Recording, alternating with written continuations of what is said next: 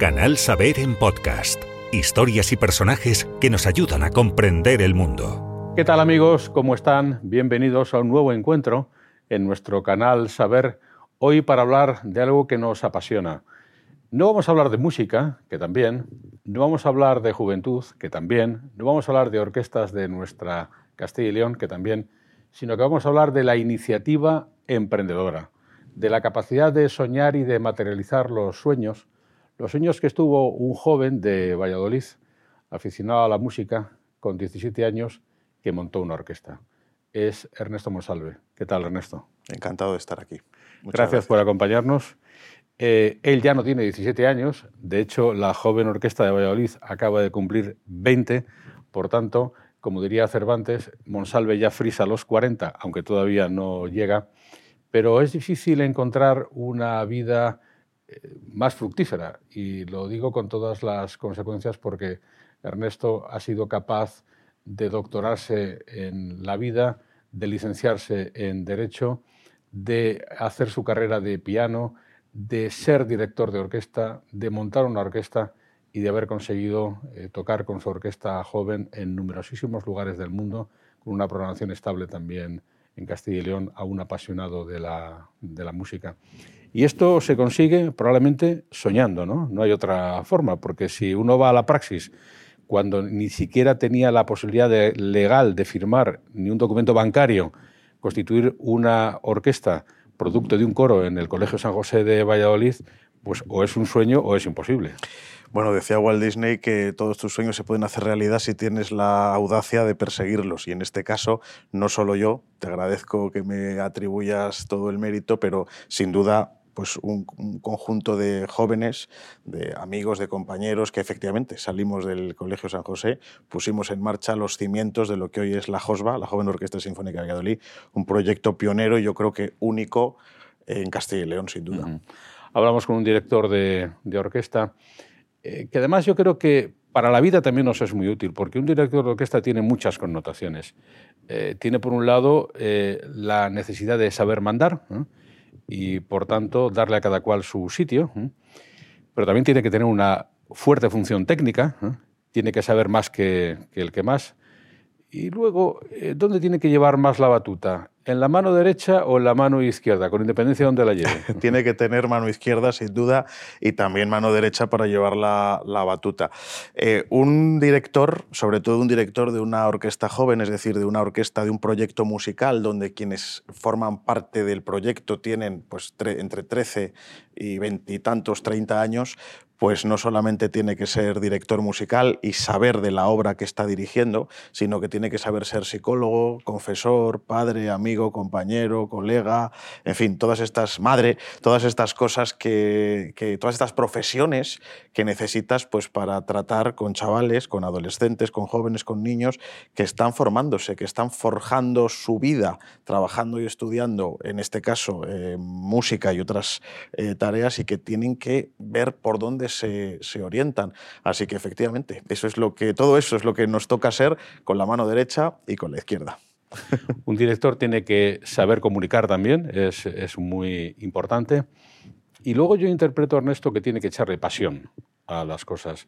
Y esto vale para toda la vida, en realidad, la técnica, la capacidad de comunicar, la capacidad de sincronizar. Em, la utilidad de estas cosas en la vida nos llevaría a pensar ¿Cómo se llega a ser director de orquesta? Esto no se aprende en, en las academias. Esto tiene que ser innato, ¿no? Naturalmente existe el título de dirección de orquesta y másters que en la parte académica te, bueno, pues te ayudan a, formarte, pero la música, como las artes en general, yo creo que tienen siempre ese punto que tienes que tenerlo de natural, de origen. Hay muchas profesiones que lo requieren, lo cual no significa que no tengas que formarte y prepararte desde luego académicamente y en lo que pues, teoría y demás se refiere, pero ciertamente existen unas dotes y unas cualidades que necesita alguien pues, para poder, eh, en este caso, liderar un proyecto de estas capacidades. Desde luego, la capacidad de comunicación es muy importante. Comunicación no solamente para saber transmitir a los pues desde 80 a 300 o 400 intérpretes que puedes llegar a tener o que yo puedo llegar a tener en un concierto eh, de la Josba. Porque si yo no sé, yo tengo una idea de cómo quiero que suene un compás, pero no sé explicárselo, eh, pues desde a la niña de 13 años que toca la viola hasta la señora o el señor que está en el coro con 60 o 62 cantando, si no sé encontrar las palabras adecuadas para que exista una unidad, para que todos entiendan que todos y cada uno de los miembros de esa formación son tan imprescindibles como los demás, que esto es como un gran reloj donde aunque solo falte, falle una tuerca, eh, el reloj deja de funcionar, que es lo que yo siempre intento comunicar y transmitir, pues si no sabes hacerlo, evidentemente podrás ser un gran genio capaz de componer en la intimidad de tu casa y, de escribir notas, pero no sabrás ser líder. También necesitas comunicar para saber eh, convencer convencer a instituciones públicas, a instituciones privadas, al público, a la prensa, que al final es el puente con el público, porque yo puedo tener una gran orquesta, desarrollar un gran proyecto musical, pero si no consigo cautivar al señor, a la señora eh, que están en su casa con tantas oportunidades de ocio hoy en día, pues con la televisión, el cine, para que se acerquen a ver una sinfonía de Beethoven o el Requiem de Mozart o un concierto de Disney, lo que sea, porque tienes evidentemente multitud de opciones, pues tampoco vamos a tener proyecto, porque yo tengo que llenar cada una de las 1.700 butacas que, por ejemplo, pueda tener un auditorio como el Miguel de Libes. Y tengo que saber convencer al alcalde de Valladolid, al presidente de la Diputación, al presidente de la Junta, al ministro de Cultura, al presidente del Banco Este, al director de, este, programas de este canal de, radio o de televisión, pues para poder bueno, explicarle que en un mundo competitivo y en un mundo en el que bueno, pues surgen proyectos eh, con mucha frecuencia, pero que no todos acaban encauzándose felizmente, pues que el tuyo es diferente, que el tuyo es mejor. Cada uno vende lo suyo naturalmente pues como, como, como puede y como debe. Y bueno, pues son cualidades imprescindibles. Además, naturalmente, de todas las cualidades que están mm, engarzadas con el, con el liderazgo en sí mismo. Y por terminar esta aproximación a la figura del director y su transposición a, a la sociedad, al hombre eh, corriente, eh, creo usted es pianista. El piano, hombre, es un instrumento tan importante que si no sale solo en compañía de la orquesta no suele salir. A veces sí es verdad que participa del conjunto como un gregario más, eh, pero el piano va aparte. El valor de lo pequeño. Cualquier instrumento pequeño te puede fastidiar un, concierto, te puede fastidiar una, una audición. El valor de lo, de lo pequeño. También pasa en la vida. A veces la suerte está en los detalles, ¿no? Dos, dos, dos, respuestas. Respecto al piano, el piano se inventa en 1714, Bartolomeo Cristofori, y va desapareciendo realmente lo que es el teclado de la orquesta, porque en el siglo XVIII eh, y bueno, un poquitín ya no realmente en el XIX, pero sobre todo en el siglo XVIII, el director, la figura del director con batuta no existía, las formaciones musicales eran más pequeñas y normalmente el compositor se sentaba al clave, al clavichema, al clavicordio, que se ponía en el medio eh, para tocar mientras daba indicaciones con la mano izquierda o con la mano derecha en un momento o en otro a sus compañeros eh, músicos de la orquesta o de la formación que tocaba ante el rey o el, noble o el que fuera. A medida que la orquesta va creciendo y el clavicordio se queda demasiado pequeño, lo que al sonido se refiere, yendo al tema de lo de la pequeñez, efectivamente va desapareciendo porque deja su timbre de tener la utilidad que había tenido en el siglo XVIII, pero se recupera a partir del siglo XIX ya como piano, pues en, grandes obras eh, sinfónicas y en grandes propuestas, pues como puedan ser ballets de Tchaikovsky, donde la celesta o el piano tiene un protagonismo importante y por supuesto en el siglo XX, eh, pues para música de cine o para música de musicales y demás, siempre teniendo en cuenta que existen conciertos para piano y orquesta. Pero yendo a lo pequeño, efectivamente, eh, yo siempre explico una cosa. Nadie del público va a decir qué mal sonaba el violín número 3 por la derecha. Siempre van a decir qué mal ha sonado la orquesta o qué bien ha sonado la orquesta. Tu responsabilidad individual como músico, como miembro de la JOSBA o de cualquier otra formación, es eh, el estar a la altura de todos los demás. Porque una cadena es tan fuerte como fuerte sea su eslabón más débil. En el momento en el que cualquiera de las figuras o de los intérpretes que conforman una, orquesta eh, falla porque ese día está triste porque le ha dejado el novio o la novia, porque ese día le han dado una mala noticia, porque ha suspendido matemáticas, porque no se lo ha ensayado bien, porque ha preferido salir de fiesta y no ha venido, pues yo les digo, es que lo que tú haces mal o lo que a ti te afecta afecta a los demás. Aquí no eres uno. formas parte de un colectivo, de un todo. Y esos pequeños detalles, el convencerte de que tú eres tan importante como los demás y los demás dependen de ti tanto como tú de ellos, a mí me parece primordial. Aplicable a la vida, Sin la duda. figura del director de, de orquesta. Eh, Ernesto además es el director del área musical de la Universidad Internacional de La Rioja, de la UNIR, la más importante universidad eh, por Internet de, de España Y de Latinoamérica. y de Latinoamérica. Y Ernesto cuenta dos cosas. Una de ellas que fue vital, la existencia de un coro en el Colegio San José, producto del cual luego tuvieron la iniciativa un grupo de locos de montar la orquesta, la joven orquesta de Valladolid. Y dos, el papel eh, como prescriptor de un medio de comunicación como la Radio Clásica y Fernando Argenta, bueno, Radio Nacional en realidad, Fernando Argenta, eh, hijo de Adolfo Argenta, uno de los precursores de la popularización de la música eh, clásica en España y de hecho, en cierta oportunidad, lo sacó sin quererlo a dirigir un concierto al propio Ernesto de pequeñito. Eh, ¿Qué le pasa a la enseñanza musical en España? ¿Por qué cuesta tanto trabajo eh, conseguir, eh, o igual no cuesta tanto trabajo, yo simplemente lo pregunto, que la música clásica, lo que se llama la música culta, tenga un mejor papel en la docencia y en general en la propia, en la propia sociedad? Cuando me hacen esta pregunta, yo siempre intento empezar respondiendo en positivo, recordando que España, en, otras artes, como pueda ser la literatura o la pintura, pues desde Cervantes, Quevedo, Lope de Vega, hasta Picasso, Goya o Velázquez, eh, o Dalí, pues somos verdaderamente punteros. La envidia y, y en fin, pues eh, es indiscutible, ¿no? Eh, pero en la música quizás por razones de nuestro clima o en cualquier caso de nuestra historia, no es que no hayamos tenido compositores notables.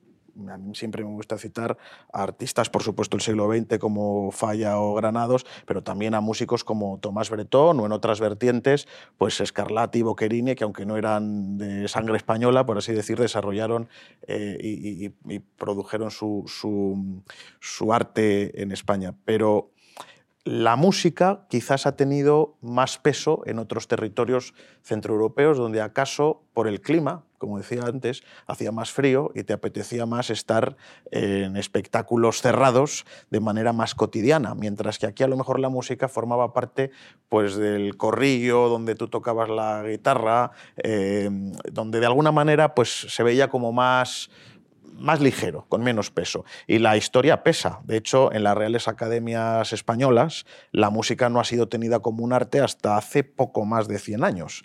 Eh, a principios del siglo XX se tenía la escultura, se tenía la pintura, pero la música se veía pues, como una cosa más, menos, con menos peso. Claro, esto, esto pesa, valga la redundancia, y el hecho de no haber tenido un ministerio de cultura hasta la reinstauración de la democracia en el primer gobierno de Adolfo Suárez a finales de los años 70, pues es otra, otra prueba de cómo la música pues, ha tenido quizás menos eh, consideración.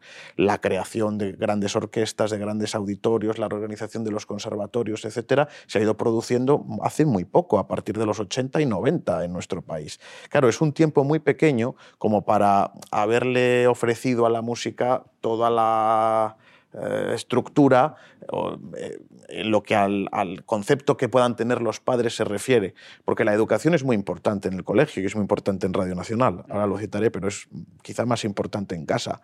Si tu padre escucha que me da igual una sinfonía de Beethoven, que, jazz, que a Louis Armstrong, que a los Beatles, me da lo mismo. Pero si tu padre escucha música, tu hijo, tu hija va a considerar que la música es importante. Si la música es una cosa pues, que no forma parte de tu vida, como pasa con la lectura, pues tus hijos no van a leer o no van a escuchar música.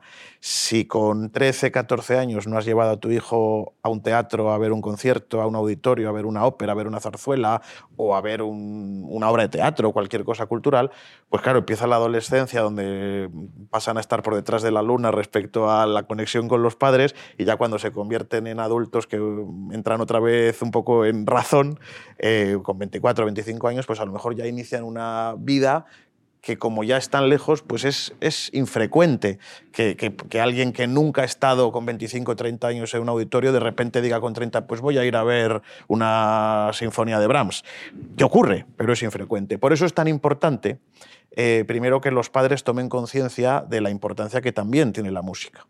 eh, por, la, por, las razones que he explicado ya en lo que se puede aprender en una joven orquesta, pero también porque em, eh, lo que tú aprendes con la música pues, incluye valores imprescindibles y no es extraño ni casual el recordar que normalmente aquellos chavales que además como actividad extraescolar estudian música suelen ser los primeros de sus promociones en la vida académica ordinaria, lo cual por algo tendrá el agua cuando la bendicen. ¿no? Eh, y por eso también es muy importante, a la vez que los padres, que el currículum académico, escolar, incluya a la música, pero no la música entendida exclusivamente como eh, el estudio de una flauta de pico que tocan los niños, o de cuándo nació Mozart, o de cuándo murió Falla, o de cuándo es el gregoriano, o cuándo es eh, no sé qué, que también sino el, darles pildoritas para que por ti mismo vayas tirando del hilo y diciendo, oye, pues esto es interesante, esto me gusta. Y eso es lo que hacía Fernando Argenta. Fernando Argenta, con su programa Clásicos Populares y posteriormente el conciertazo en, la 2 de Televisión Española, eh, lo que conseguía era esto. Mm, cogía, tomaba grandes obras de la historia de la música, mal llamada clásica, pero académica clásica, eh, las explicaba y decía, no, es que esto que tú escuchas aquí, pues es eh, unos pajaritos bailando, creaba imágenes y a través de juegos acercaba melodías. Algo parecido a lo que también, volviendo a Disney, que parece que, nos patrocina, pero volviendo a Disney, hizo con fantasía, tanto con la película de los años 40 como de los años 2000, el crear imágenes, el facilitar el acceso a la música. A mí me parece que Fernando Argenta es una figura eh, no todo lo reconocida que en mi opinión merecería, pero que la gente de mi edad, de mi generación, los que tenemos pues entre 35 y 45 50 años eh, y nos dedicamos a la música o nos, gusta la música, sin duda le conocemos y en mi opinión la inmensa mayoría le debemos mucho, porque él fue el que en gran medida consiguió hacernos eh, interesante este mundo. Yo creo que gente como Fernando Argenta es muy importante. De hecho, la buena noticia sería la propia, la propia Josba y su perdurabilidad. Sí. Más de 80 músicos estables, creo que próximamente incluso con, una, eh, con un evento en el que habrá más de 100 sobre el escenario, pero, por ejemplo, con una, un dato muy concreto en este vigésimo eh, aniversario, se abren plazas para la para la participación en la orquesta y hay muchísimos chavales jóvenes eh, que quieren participar. Esto es que el fermento es grande y que la música académica o clásica eh, tiene en España una vigencia quizás superior a la que a veces le, atribuimos. ¿no? ¿no? sé si en España, pero desde luego en Valladolid podemos sentirnos muy orgullosos de, ello. Eh, Valladolid es una ciudad que artístico-culturalmente está más ensanchada de lo que es ordinario en una ciudad de 300.000 habitantes. Yo creo que en ello hay muchas cosas positivas y buenas que, bueno, no es el momento desde luego de analizarlas, pero que una, orquesta, una ciudad de 300.000 habitantes tenga una orquesta joven que está a punto de tener el centenar de componentes, de jóvenes, de, chavales que, tocan el violín, el oboe, la flauta, el fagot, la trompeta, la trompa, el contrabajo, eh, bueno, pues eso es algo muy, muy significativo. Y sobre todo eh, demuestra también que existe interés por parte del niño, de la niña, del chaval, de, la chica, eh, por participar en un proyecto de estas características y de estas dimensiones, que en países como Alemania, Austria, Suiza o Estados Unidos es muy habitual, prácticamente cualquier colegio, cualquier provincia, cualquier ciudad tiene su orquesta, su banda local, provincial, regional, eh, comarcal, etcétera, pero no es tan frecuente en, un país como el nuestro o en una región tan ancha como es Castilla y con, tan, tantos problemas de población y sobre todo de población joven. Entonces esto es una cosa que nos debe hacer sentir muy orgullosos. Por eso decía yo que este encuentro no versa sobre la música, que también, sino que versa sobre el emprendimiento y sobre la capacidad de resistencia de una entidad, por ejemplo, una agrupación como la JOSBA, que no ha tenido una sede estable en 19 de sus últimos 20 años y lo ha conseguido en este último momento, con lo que supone de mover los atriles y las sillas en cada ensayo, lo cual no es fácil y que ha tenido que incluso buscarse la vida para conseguir las partituras, ¿eh? que no son fáciles de, de conseguir. Quizá haya que ser un poco iconoclasta. La primera asociación que ustedes constituyen para dar pie a la JOSBA se llama Antonio Salieri. Antonio Salieri es el antagonista, el otro, ¿eh? el genio en la sombra. Eh, ¿Por qué Salieri? También se podría haber llamado Mozart, ¿no? Bueno, eh, podríamos habernos llamado Mozart o Beethoven o, muchas más cosas, ¿no? Eh, pero elegimos Salieri, que fue una decisión personal, debo decir en este caso, porque es un personaje que a mí me ha, cautivado desde siempre. Usted sabe que en el colegio, en, en fin, pues cuando se estrenó Amadeus, que fue a principios de los 80, pues fue una película que fue una gran revolución, fue una de las más oscarizadas de la historia, la quinta más oscarizada de la historia en aquel momento, eh, lo cual fue un mérito y un logro tremendo teniendo en cuenta el bajísimo presupuesto que tuvo Milos Forman y teniendo en cuenta que era una película sobre unos compositores del siglo XVIII, o sea, es una cosa verdaderamente eh, notable y, se inició una Mozart manía y a la vez una Salieri manía en paralelo, que también fue muy importante. Y yo no fui ajeno, eh, como un niño de, 12 años o de 11 años que nos ponían en, el, en la clase de, de primaria en la película, bueno, vamos a ver esta película que es relativamente reciente, a ver si os gusta y tal. Y la veía, entonces yo me hacía una autorreflexión. Yo decía, bueno, que Mozart es un genio, que Mozart es un gran compositor, pues es más o menos conocido y desde luego se estudiaba. Eh, pero Salieri a mí me parecía apasionante, porque yo pensaba, si este tío ah, eh, consiguió, siendo una persona tan mediocre y tan inútil como le pintan en la película, engañar a todo el mundo, porque uno ve a Amadeus y parece que el bueno es Salieri. Ah, o sea, los demás ven a Salieri como bueno, no a Mozart. Eh, ¿Qué haría para conseguir esto? Y si a su vez consiguió matar al mayor genio de la música eh, y salir indemne del asunto, pues es que me, generaba fascinación. Yo quería escuchar y conocer su música, cosa que era muy difícil, porque no existían prácticamente grabaciones, eh, era un compositor poco interpretado, pero bueno, el que busca, encuentra. Y buscando, buscando, buscando, pues eh, yo empecé a, encontrar eh, partituras o, grabaciones en Italia, en Austria, muy pequeñas, pildoritas suyas.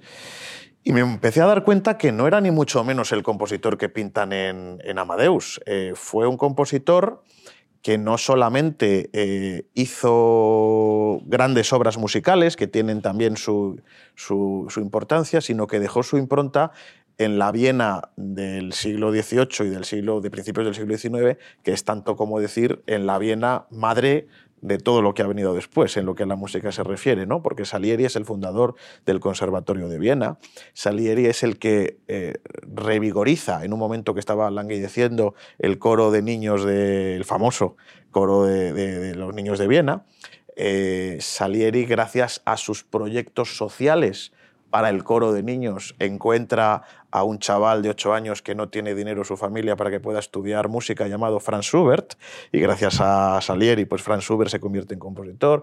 Salieri tiene como alumnos a un chaval de Bonn eh, sin muchos recursos, hijo de un padre alcohólico eh, llamado Ludwig van Beethoven.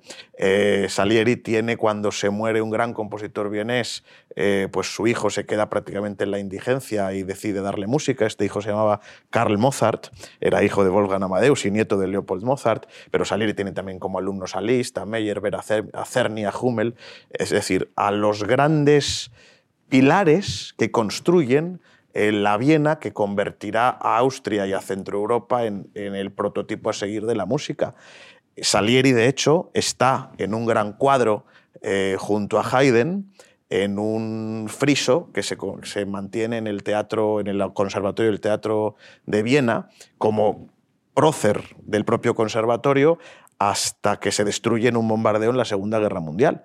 Y Salieri es también el fundador o cofundador de la Sociedad de Amigos de la Música, que constituye después la Orquesta Filarmónica de Viena y la, Musik, la Musikverein, que a todos nos suena porque es el edificio de la Sociedad de Amigos de la Música, donde se hace cada año el concierto de Año Nuevo. Todas estas cuestiones, todos estos trabajos que Salieri desarrolló en paralelo a su actividad como compositor, a mí me parecieron notables. Y empecé bueno, pues a investigar y a descubrir de dónde viene la leyenda negra que ha mantenido vivo a Salieri como asesino sin haberlo sido, porque todo lo de Amadeus ya le adelanto a usted y a quienes nos están viendo, aunque es notable y conocido, notorio y conocido, que es totalmente falso, que eso es una cuestión romántica que viene de, de Alexander Pushkin y demás, pero bueno. Eh, eh, entonces, bueno, a mí la figura de Salieri como académico, eh, como mm, buscador y promotor de jóvenes talentos, especialmente cuando tienen dificultades por sí mismos y sus familias para poder convertirse en compositores. Y como, bueno, ideador de, o introductor de ideas musicales, como pueda ser la introducción del clarinete como instrumento individual de otros instrumentos, o, el, o los timbales como solistas que Beethoven utiliza, por, por, sin duda por influjo de su maestro y, mentor, pues eh, me pareció muy importante. Así que crear una asociación con el nombre de Antonio Salieri, no por asesino, no por leyenda negra de la historia de la música, sino por constructor, forjador, eh, en fin, todo esto, pues a mí me parecía muy apropiado y muy adecuado y por eso elegimos su nombre.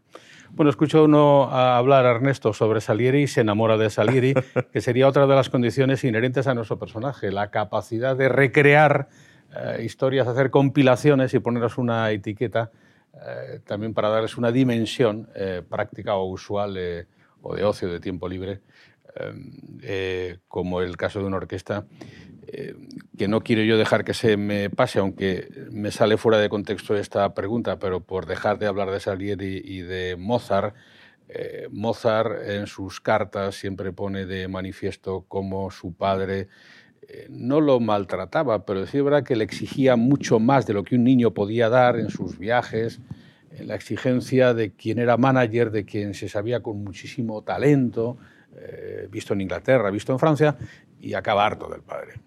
Usted eh, gestiona a jóvenes. Ese padre que nos está viendo que sabe que su hijo tiene que estudiar violonchelo, que tiene que estudiar piano, que tiene que estudiar flauta, y el chaval no quiere, ¿qué se hace? como hemos sacado a Leopold Mozart, vamos a intentar... El padre cruel. Sí.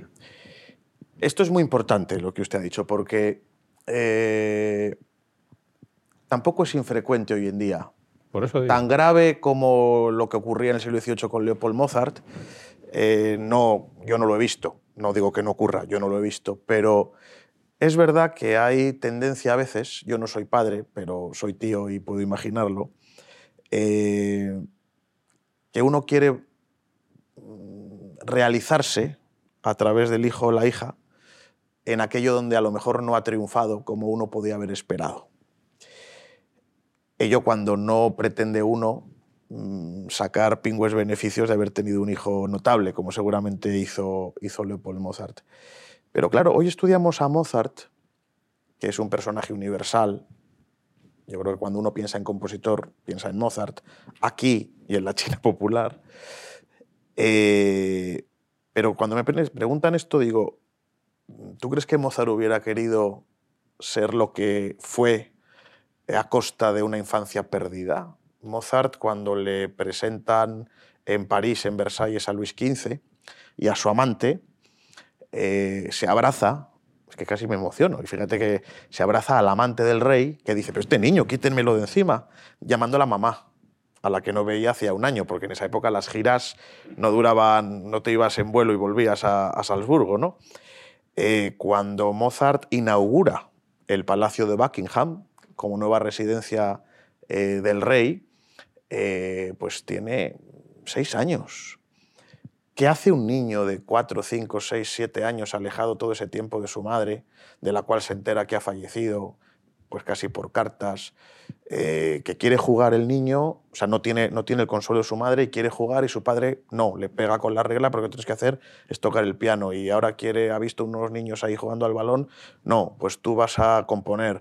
¿Y he escrito una cosa para violín? Pues no, porque tienes que hacer lo que le guste al rey de Inglaterra.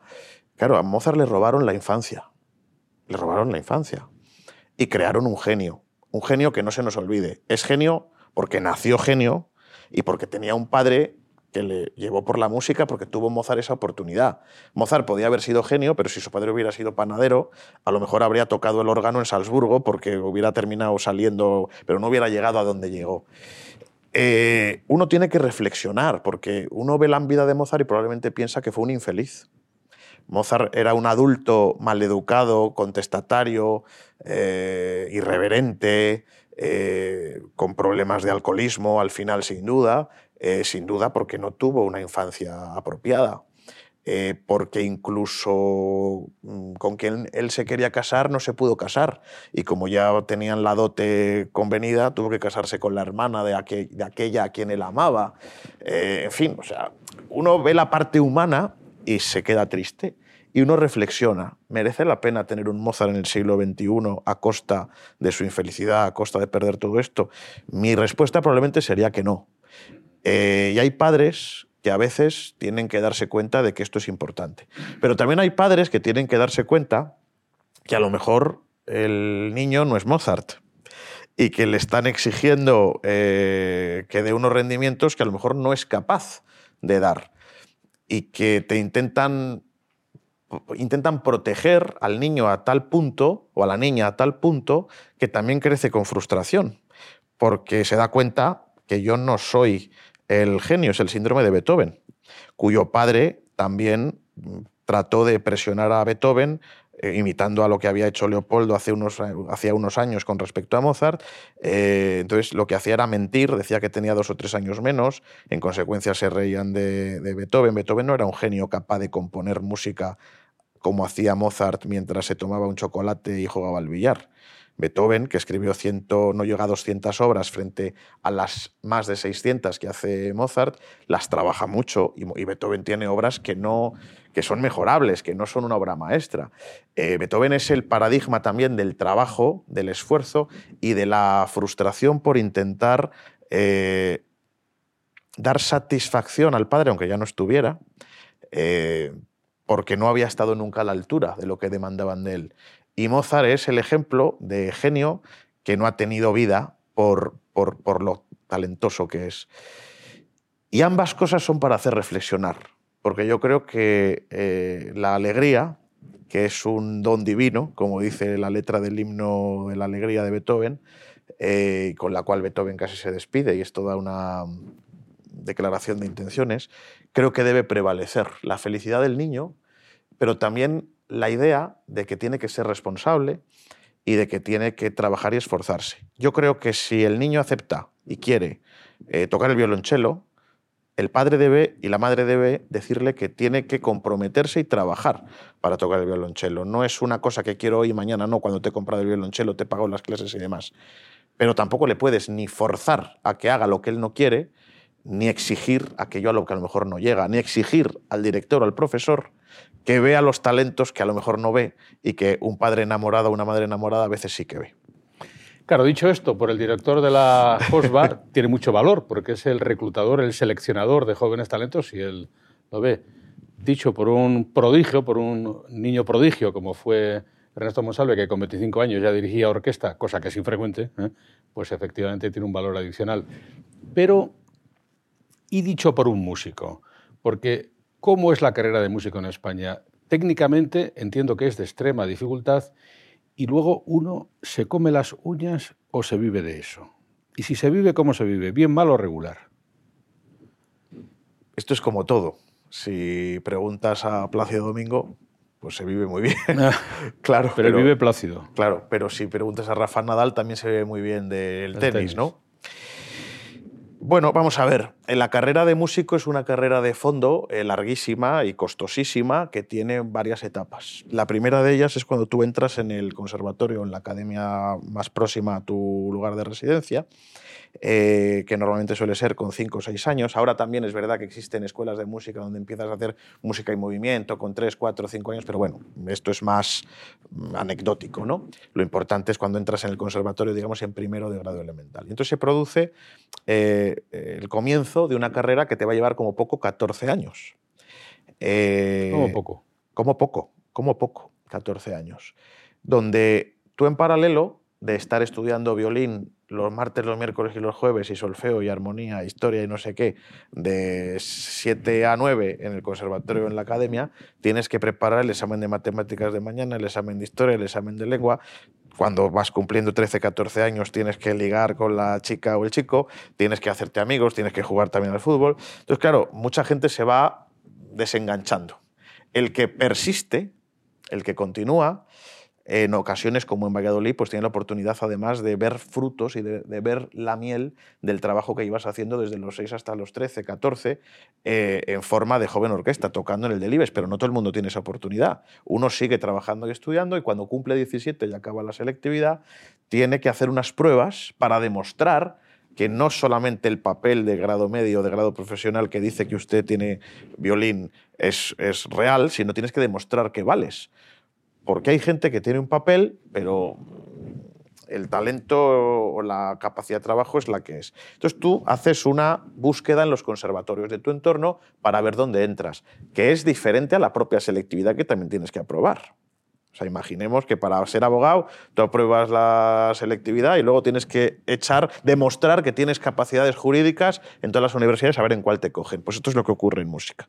Tú haces una prueba de instrumento, haces una prueba de solfeo, etcétera, y se hace una ponderación, unos resultados, y en virtud de tu nota, pues entras o no entras en plazas que son limitadas. Y ahí empiezas un superior que dura cuatro años, al cabo de los cuales dura como poco cuatro años, al cabo de los cuales, eh, pues normalmente es conveniente que hagas un máster de especialización. Y además es conveniente que lo hagas preferiblemente fuera de España, no porque España sea mala, que tiene grandes eh, docentes, sino porque es bueno en el mundo de la música, que es un mundo universal, que también conozcas otros espacios. Es frecuente que los músicos se vayan a hacer un, eh, a estudiar ese máster pues a Ámsterdam o, Austria, eh, virtud cada uno de las posibilidades que cada uno evidentemente tenga. Y cuando acabas toda esta carrera, que te sueles encontrar con 24 o 25 años, pues entonces dices, ¿y ahora qué hago? Porque tus salidas son o gran concertista internacional, o solista, vamos, profesor, instrumentista de una orquesta sinfónica profesional, eh, o profesor. Estas son las tres principales ramas con las que por otro lado sueña el músico medio. Y además en este orden, concertista, instrumentista o profesor. Claro, pues ser concertista mm, es muy complicado. Estadísticamente es marginal el que lo consiga para vivir de ello. Eh, ser solista de una orquesta es relativamente más fácil por estadística, pero claro, mm, tienes que conseguir una plaza a través de posiciones o de otra, o bueno, pues, pues con bolsas de acceso, ¿no? que tampoco es tan fácil ni tan sencillo. Y la tercera vía, que es la del profesor, pues hombre, tienes tus huecos tienes tus espacios, eh, los conservatorios, en las academias, etcétera, pero claro, no, no es, eh, lo tienes solucionado, o sea, tienes que conseguirlo también. También tienes la vía de ser profesor en secundaria, pero como la música cada vez se reduce más y además las oposiciones pues salen con bastante poca frecuencia, pues es una vía, no digo que muerta, pero, pero de, de lento transitar. Claro, quien consigue una de estas tres, cuatro opciones, pues puede vivir moderadamente bien o incluso muy bien. Todos los demás, pues quizás no tanto. Eh, pero claro, probablemente quienes lo logran eh, merece la pena. Pero claro, esto es lo que te puedo responder. No se puede prometer a nadie que va a llegar a nada, pero yo creo que con trabajo, con esfuerzo, con, ilusión y, con destreza, y también con un poco de suerte, pues uno puede conseguir eh, metas o en cualquier caso quizás pueda llegar a vivir de la música. Pero sobre todo, yo diría una cosa, lo que no puedes hacer es, como he acabado la carrera y mi máster y soy buenísimo, porque normalmente el músico se ve en el espejo y se ve guapísimo, me siento en el salón y espero que me llamen por teléfono de la escala de Milán. Tienes que buscar tú la oportunidad y si no te la da nadie, trabajar tú para mostrarte al mundo. Quedarte quieto muy pocas veces es una opción eh, que dé salida, una buena salida. Por eso decía yo que esta charla no versa solo sobre la música, sino sobre el emprendimiento. El emprendimiento entendido también como la capacidad de autogestionar tu propia carrera, porque si no, no hay otra, y así nos lo explica Ernesto, que nos dé la posibilidad a quienes quieren ejercer de músicos de sacarlo de sacarlo adelante. Porque además, luego el músico eh, sería un concepto global de la vida. Yo le pregunté a Ernesto por su músico favorito y me dijo que era Bernstein. Pero no porque fuera buen director, que también, ni porque fuera buen compositor, ni buen intérprete, sino porque era todo. ¿eh? Y eso yo creo que también le afecta al músico en su esencia, como un ser vocacional y como un ser eh, distinto. ¿no? Eh, uno no es que ejerza de músico, probablemente es que sea músico, ¿no? y el que no lo sea no lo es, más o menos. Bueno, no solo músico. hay, una, hay un dicho muy famoso que es que el, que el trabajador eh, trabaja con sus manos, el artesano con sus manos y su cabeza y el artista con sus manos, su cabeza y su corazón. Yo creo que esto último es aplicable a todos los artistas y desde luego, por supuesto, a los músicos. Leonard Bernstein a mí me parece un músico completo, como ha habido muchos otros en la historia, pero a mí me gusta, y me gusta decir que es completo porque no solamente es compositor, extraordinario, West Story es un gran ejemplo, Candide.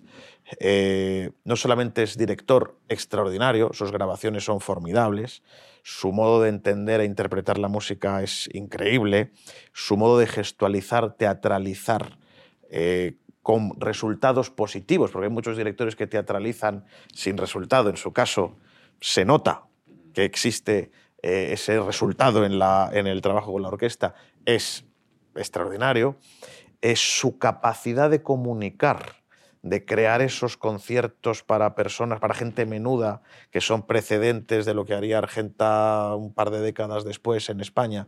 Eh, él lo hacía en Estados Unidos, en la televisión. Yo creo que pues es que le hace padre también de muchísimas vocaciones musicales en Estados Unidos, siendo además el primer director de orquesta estadounidense importante.